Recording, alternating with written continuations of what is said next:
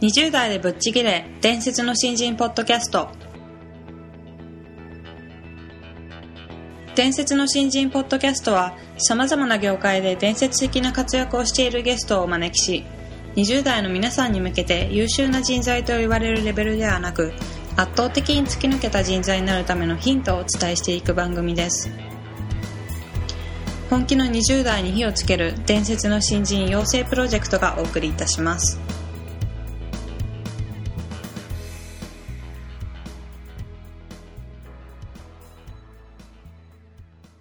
皆さんこんにちは。20代でぶっちぎれ伝説の新人ポッドキャストへようこそ。ナビゲーターの戸谷香奈です。伝説の新人養成プロジェクト小宮です。よろしくお願いします。よろしくお願いします、本編に入る前に、うん。あのもう一度書籍の件についてはい。皆さんにお知らせさせていただきたいんですけども、えっといよいよ7月26日、うん。えっとあと2日ですね。ですね。で発売になるんですけども、えっと実は私も一足先に読ませていただいたんですけども、どうでした？あのそうですね、うん。あのまあ20代でぶっちぎるための10個の違いということで、はい。まあ本当に突き抜けた人たちのがどういう習慣を身につけてるかみたいなことが書かれてるんですが、うんうん。非常に参考になることがたくさん隠れていて、うん。まあ今すぐにでも実践ししてみようかなと思うことがたくさんあったので本当に20代の皆さんにはぜひ読んでいただきたいなと思う内容でした、わかりやすくなってた？そうですね、うん。あの分かりやすいと思いますしなんか一個一個テーマが区切られてえるので、まあちょこっとずつでも読んでって少しずつ実践してったらすごくなんかあの力になるんじゃないかなと思いましたね。そう言ってもらえると嬉しいですね。あそうです。ねはい。はい、なんで皆さんもぜひお手に取っていただければと思いますのでよろしくお願いします。はいお願いします。えーで本日は、えー小倉さんをお迎えした2回目の、えー回になりますね、でえー、と当事者意識というお話でいろいろお話ししていただこうと思いますので、えーまあ、前回非常に面白いお話が聞けましたんでね。あの今回も非常に楽しみですねそれでは今回もどうぞよろしくお願いします。えーあの小倉さんは今会社を設立されて10年経つというそうですね。話で,、あのまあ、経営者という立場でうん。普段当事者意識っていうのをかなり、まあ、あの重要視されてるかと思うんですけども、はい。まあ部下の方を見ていたりとかしてそういうことを、まあ、重要さを感じお感じになられると思うんですが、はいはい。えー、とそういった経営者という視点で見た当事者意識っていうのについてちょっとお話ししていただけはい。ればと思うんですが。はい、わかりました。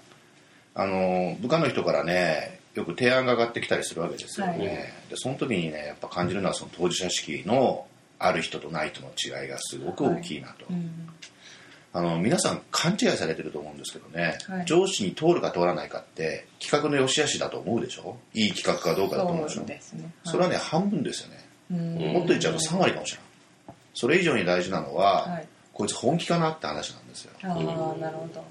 結局物事の成功するかどうかってその企画の良し悪しとあとはその情熱というかやる気というかさ、はい。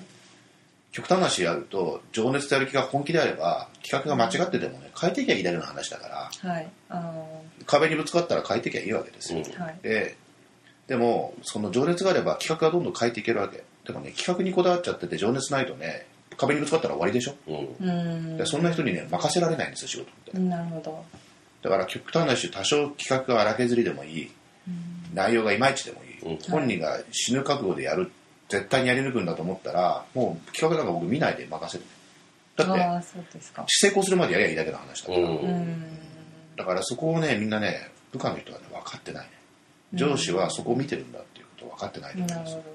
なるほど。あの小倉さんの考える当事者意識っていうのはイコール情熱とかそういう。まあ当事者意識主体性ですかね、誰かがやるって思ってる人はもうダメだね。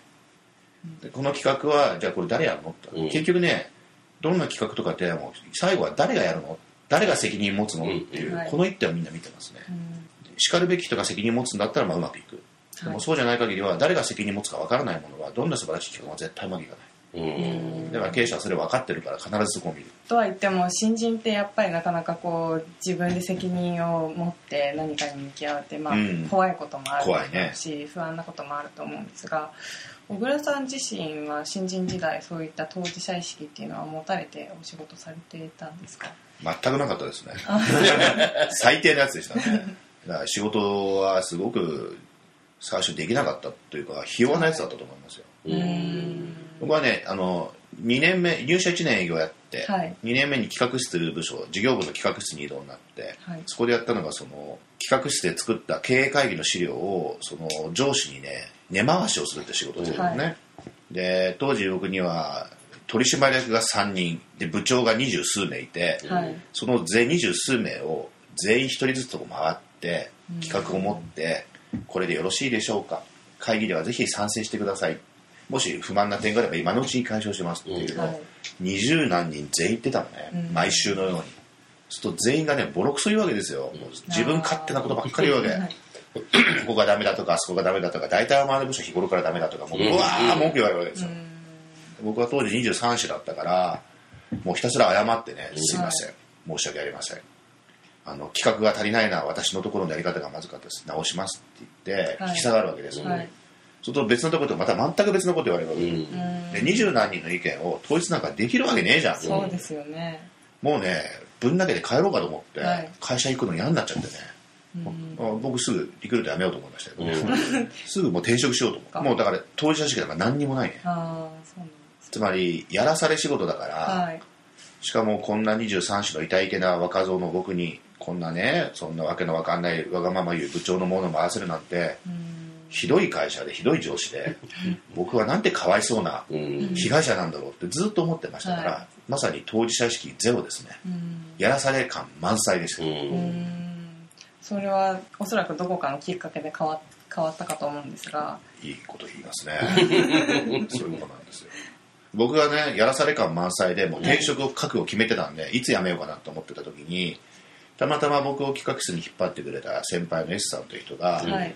ふらふらふらっと僕の多分様子を見に来たんだろうね、はい。僕ら元気にやってるかな、うん。そしたら僕全身で元気ないですっていうアピール。全身でドヨーンとしてもうめんどくせえ新人だなそれ。めんどくせえもうやめたいですってもう辛いですっていうのをアピールしてたから、はい。すぐ分かってね、はい。僕ら、まあ、ちょっと飯でも食い行こうやって 誘ってくれてね、はい。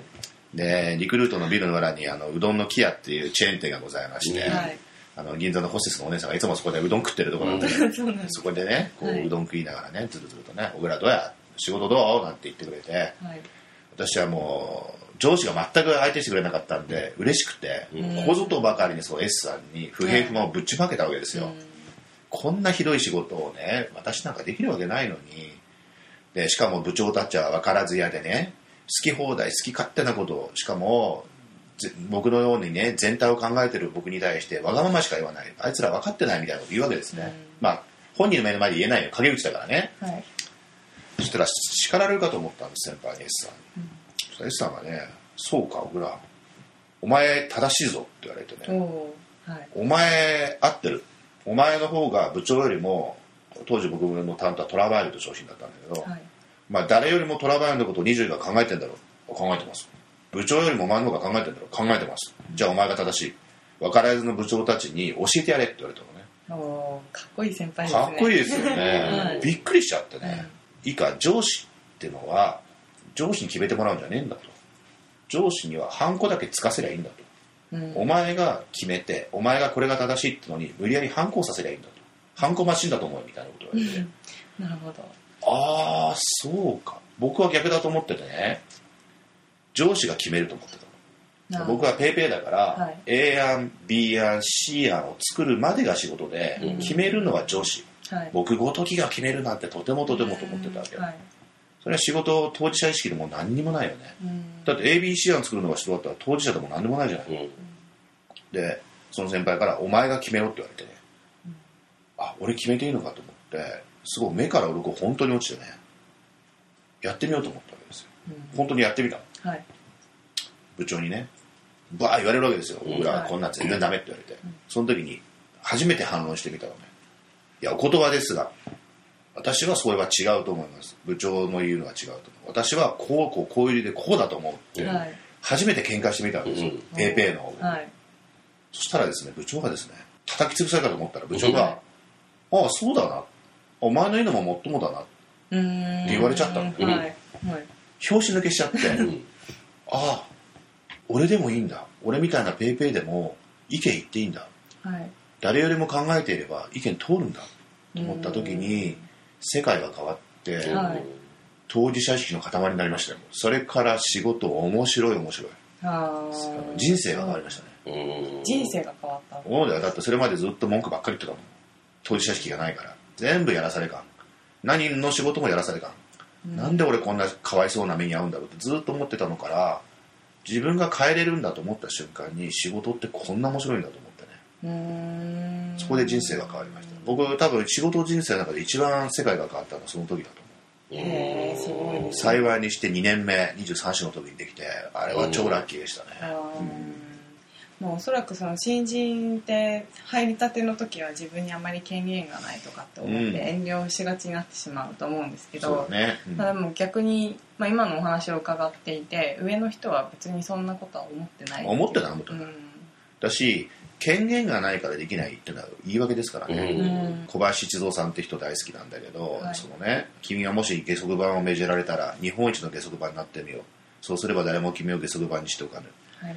つまんない仕事でも日本一になれば絶対チャンスは訪れるっていう、うん。これ素晴らしい言葉だけど、はい。もう一ついい言葉言っててね、お金がないからできないという人は金があってもやらないやつだってこと、うん。あつまりね常にね言い訳してる人は、はい。お金がないお金がないだからできませんって人はお金なくあってもやらないんだよね、要は言い訳の人生なわけだよ。さっきの話も一緒でね。私には権利がありません。権限がありません。ーはい。役職がありません、そういう人はじゃあ権利と権限と役職渡してもやらないよ絶対。関係ないんだ、うんそうですね。もう今のお金の話そうですけどもし本当にやりたいことがあったらお親とかに借りてなんとかだしお金なくても何とでもできる。って、うん。そこをやらずにお金がないからできないって多分言い訳なんでね、うん。ただ僕は偉そうに言ってるけど昔言い訳ばっかりしてたからね。だからその言い訳してる人生はすごく苦しいからはい。やらされ感ってすごく辛いじゃないですか、僕よく知ってるんでね経験でやらされ感を脱出する唯一の道は誰かからいい仕事を与えてもらうことじゃなくてそれを自分の仕事として当事者意識を持って上司と喧嘩してでもやること、上司に反抗してもらうことじゃなくて上司に反抗を押させること。うん。なるお前が決めてハンコ押させればいいんだ。上司はハンコマシンだと。そのぐらいのつもりで当事者意識持ったら仕事はめちゃめちゃ楽しいですよ、うん。うーんなるほど。会社によってその上司がなかなかこう任せてくんない時あるじゃん。ありますね。ええ。小倉さんもあの任せる技術とかこう、ん。お出しになってますけどそういう場合どうしたらいいですか？下足場に徹することですね、うん。つまりこれもねよくあるのね上司が分かってくれないうん。上司が任せてくれない、はい。上司にいくら提案しても聞いてくれない、うん。これもまだ人のせいなのね、うん。うん。そういう時はじゃあ上司から信頼されるようなお前になってみようって話なんだよ。はい。だから仮に本当に分からず屋の上司でわがままな上司だとしても言ってもしょうがないわけだから上司なんだから、だったらその上司からお前の言うことなら聞いてみようかと思わせるようないいやつになればいいんだよね。その上司から可愛がられるような部下になればいいんだよね、うん。上司に文句言っても何にも変わんないんだもんだって。だからそれが当事者意識だよね。うん。だから本当に言うこと聞いてくれない上司なら上司でいいじゃない。その上司からお前の言うことならば聞いてみようかと思われるようなその上司の言われたことをまずつべこ言わずにやるとかさ、うん。約束守るとかさ、うん誰よりも朝早く来るとかさうん。可愛がられることはできるはずだよね、うん。そうすればいい。それをね上司のせいにして上司が分かってくれませんっていうのは相当かっこ悪いうんあじゃああの周りの環境のせいにせず自分からどんどんアクションしていくっていうことですよね。それは主体性で当事者意識だよねう。んもうそれに勝るものはないね。うん。と思いますけどね。なるほどはい、ありがとうございます。はい、ありがとうございます。はい、あの今回も非常にいいお話を聞けたんですけどもあの、はい。まあ、小倉さんがおっしゃってたように本当にあの当事者意識を持った時点から仕事がすごく楽しくなってったっていうことをおっしゃってたんですけど、はそれって本当にそうだなと思うんですが、うん。なんか面白くない仕事を面白くない面白くないってやっててもいつまでたってもあのやりがいも感じられないし、うん。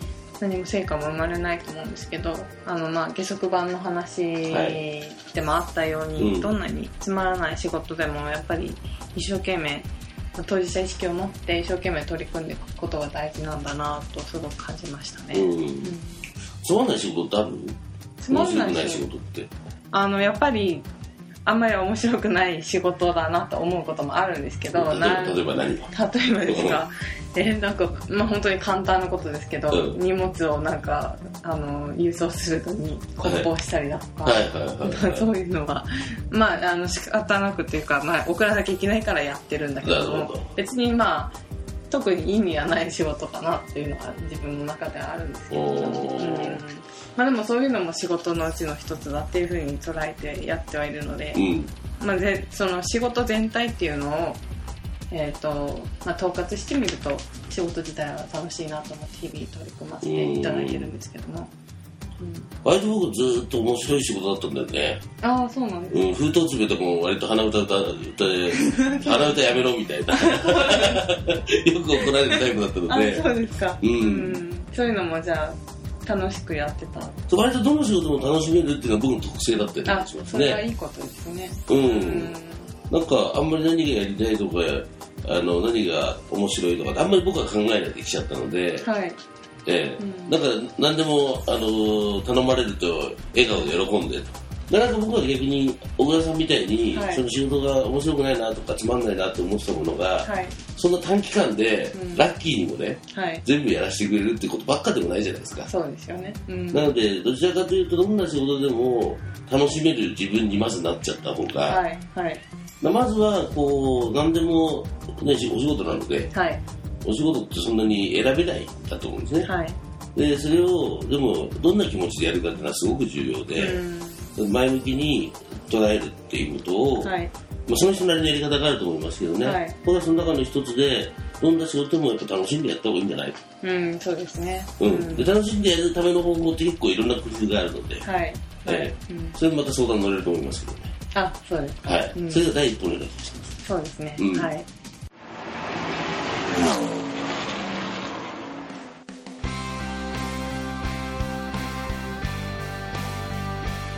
本日のトークはいかがでしたでしょうか？伝説の新人養成プロジェクトのホームページおよびに Facebook ページでは新人時代を誰よりも早く駆け抜けるためのヒントや講座情報など日々更新していますのでぜひ一度ご覧ください。検索キーワードは伝説の新人です。また集英社より出版されている伝説の新人20代でチャンスをつかみ突き抜ける人の10の違いでは20代のうちから身につけておくべき習慣について分かりやすく解説していますぜひ皆さんも突き抜けるための思考や行動習慣を新人時代の今にこそ自分のものにしていってくださいこの番組は伝説の新人養成プロジェクトの提供でお送りしました。